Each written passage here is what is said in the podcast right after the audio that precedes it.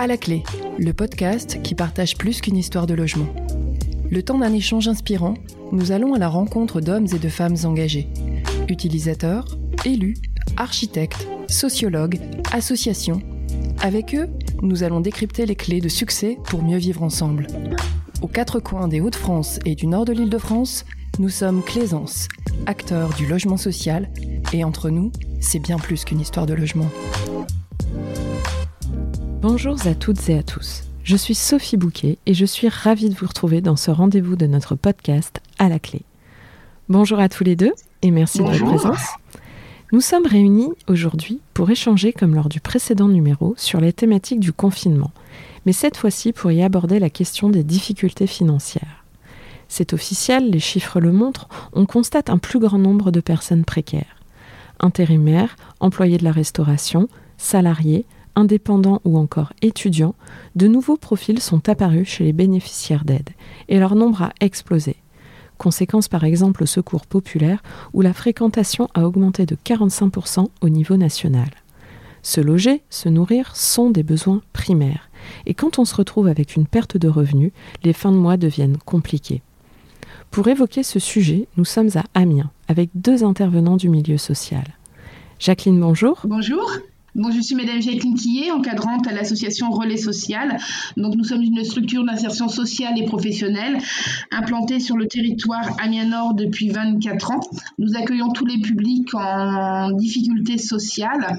Donc, l'objectif premier est de tisser du lien ou de retisser du lien euh, autour de, de la personne, de rompre l'isolement et de mettre les publics en mouvement. Merci Jacqueline. François, bonjour. Oui, bonjour. Donc, je suis François Guémineau, directeur de la gestion locative chez Claisance, bailleur social qui gère près de 50 000 logements dans les Hauts-de-France et en Île-de-France. Donc, dans le cadre de mes fonctions, je suis notamment amené à piloter la gestion des retards de paiement, c'est-à-dire à la fois les actions de recouvrement, mais aussi l'accompagnement social des locataires en difficulté.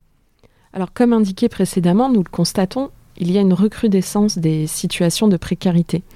En effet, l'épidémie de Covid-19 a accentué les inégalités et des travailleurs se retrouvent en grande difficulté financière. J'imagine que par rapport à votre activité et à vos missions, c'est un phénomène que vous avez pu observer, Jacqueline.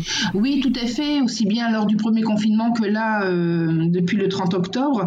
Donc nous avons euh, des publics euh, donc, qui avaient des missions d'intérim régulières, qui là ont vu leur activité s'arrêter, mais également des personnes qui sont auto-entrepreneurs ou alors commerçants ambulants et qui là aussi ont dû mettre l'arrêt de leur activité. Donc ça a des situations euh, financière précaires, hein, puisque ces personnes n'ayant plus de revenus euh, financiers salariés ont dû faire une demande d'allocation euh, RSA. Donc c'est pas seulement une difficulté euh, financière, c'est aussi une difficulté psychologique. Hein, moi j'ai des, messieurs que j'accueille qui me disent que psychologiquement ça a été très dur pour eux de faire cette demande d'allocation de revenus de solidarité active. Donc parce qu'il y a une famille hein, derrière, il y a des, des enfants qui sont scolarisés, que ce soit en maternelle primaire, collège ou, lycée. Donc il faut pouvoir faire vivre toute cette petite famille. On a également euh, des étudiants, un public que l'on touchait très peu, qui ont aussi perdu euh, leur job étudiant, donc qui se rapprochent de notre structure euh, de plus en plus, mais aussi des personnes qui étaient sur le volet insertion socio-professionnelle, et je pense notamment aux personnes qui étaient en stage DVE, dynamique vers l'emploi, où ils ont euh, trois terrains de stage à, découvrir pour pouvoir euh, valider cette formation. Et là, la plupart du temps, bah, ils ne sont pas accueillis en stage, hein, puisque les structures, dans le respect des gestes barrières, ne peuvent pas les accueillir. Donc ça fragilise de plus en plus les publics que, l'on accueille, et euh, ça crée vraiment des difficultés financières, mais autres, hein, et notamment psychologiques. Merci Jacqueline. Et vous, François, par rapport au logement social, qu'en est-il?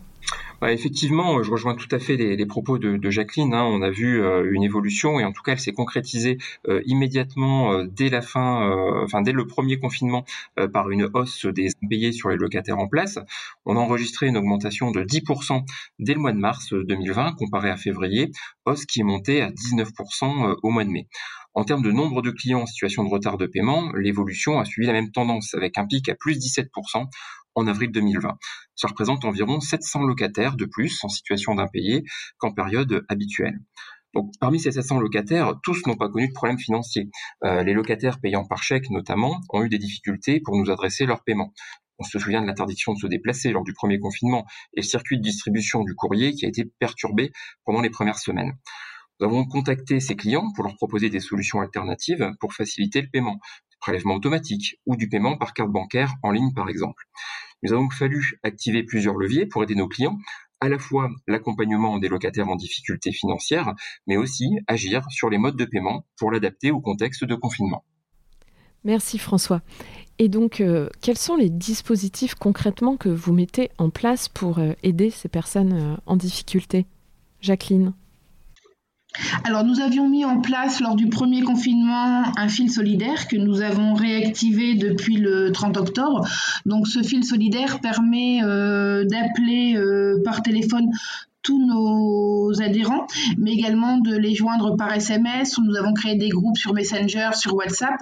Nous avons aussi réactivé la page euh, Facebook pour pouvoir prendre de leurs nouvelles pouvoir leur transmettre aussi toutes les informations, hein, euh, relayer euh, tout ce qui se met en place, les différents dispositifs, mais aussi les actions, les opérations de solidarité hein, autour de l'ouverture des droits, mais aussi de logement, de santé, tout ce qui concerne euh, également les aides alimentaires, les aides financières.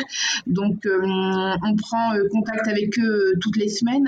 Ça nous permet aussi, nous, de faire ce qu'on appelle nos remontées de besoins et de répondre aussi à leurs demandes en mettant en place des petites actions ponctuelles, notamment comme l'action euh, d'hier où nous avons, avec les marchés solidaires amiénois, fait la distribution euh, gratuite de paniers de légumes, hein, puisque nous avons récupéré des citrouilles, courges, potirons, pâtissons, donc voilà. Nous avons également distribué avec ces légumes des livrets de recettes, un simple, facile et pas cher, pour que les gens puissent les, les, consommer.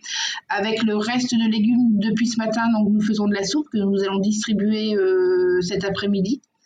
Nous mettons également en place des kits créatifs pour les familles pour pouvoir occuper euh, tout à chacun le mercredi après-midi, mais aussi les, week-ends, pour bien respecter aussi euh, les gestes barrières, à faire en sorte que chacun reste euh, chez soi en dehors des heures euh, d'école ou d'activités euh, périscolaires.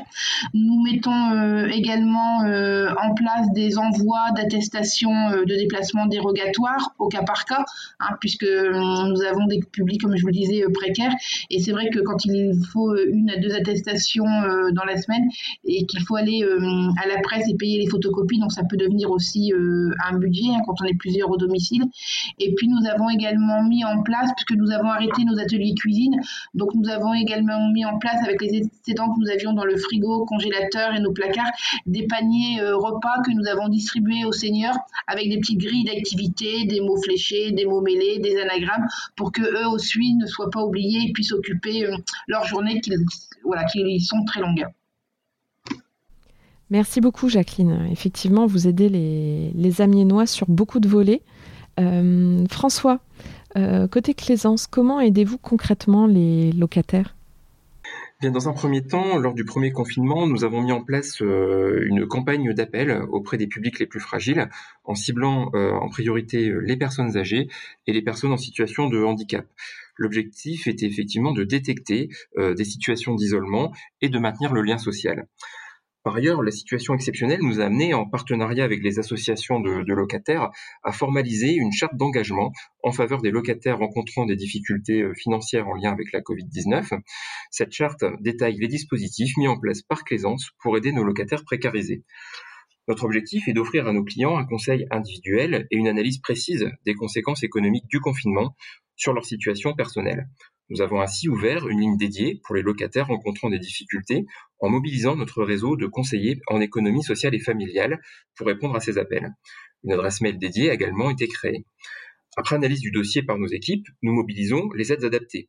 Par exemple, les aides Action Logement, 150 euros par mois sur deux mois, qui sont portées à 900 euros dans le cadre de ce deuxième confinement, ou encore les aides du Fonds de solidarité euh, logement. Nous avons également mis en place des facilités de paiement par le biais de plans d'appurement qui peuvent aller jusqu'à 12 mois. Et un plan de communication auprès des locataires a également accompagné la mise en place de cette charte. Ce dispositif a démontré son efficacité puisque nos équipes ont pris en charge près de 1500 appels. Dans ce cadre, 800 accords de paiement par mois ont été enregistrés au plus fort de la crise, en avril, mai, juin, et une centaine d'aides Action Logement et une centaine d'aides auprès du FSL ont été déposées.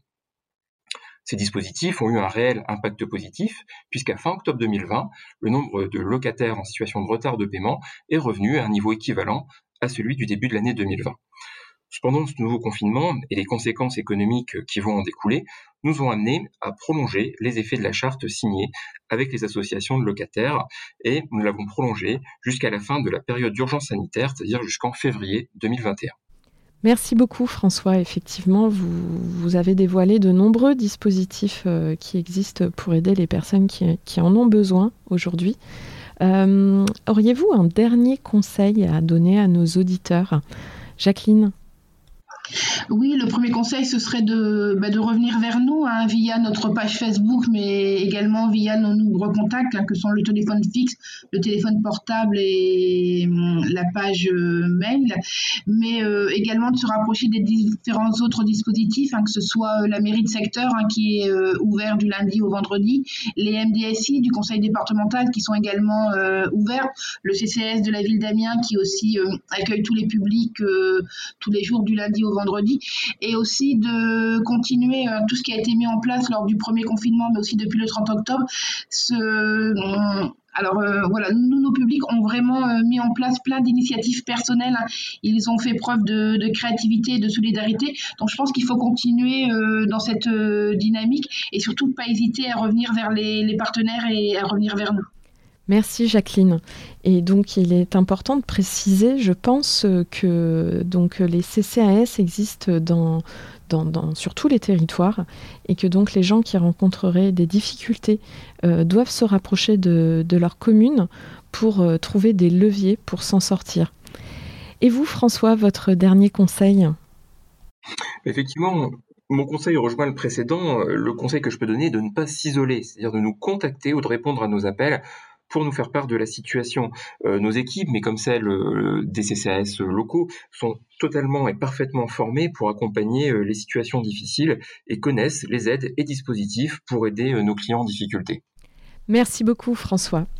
Je vous remercie à tous les deux de votre participation. J'espère que nos auditeurs qui peut-être rencontrent des difficultés financières sortiront de ce podcast avec des informations utiles pour les aider.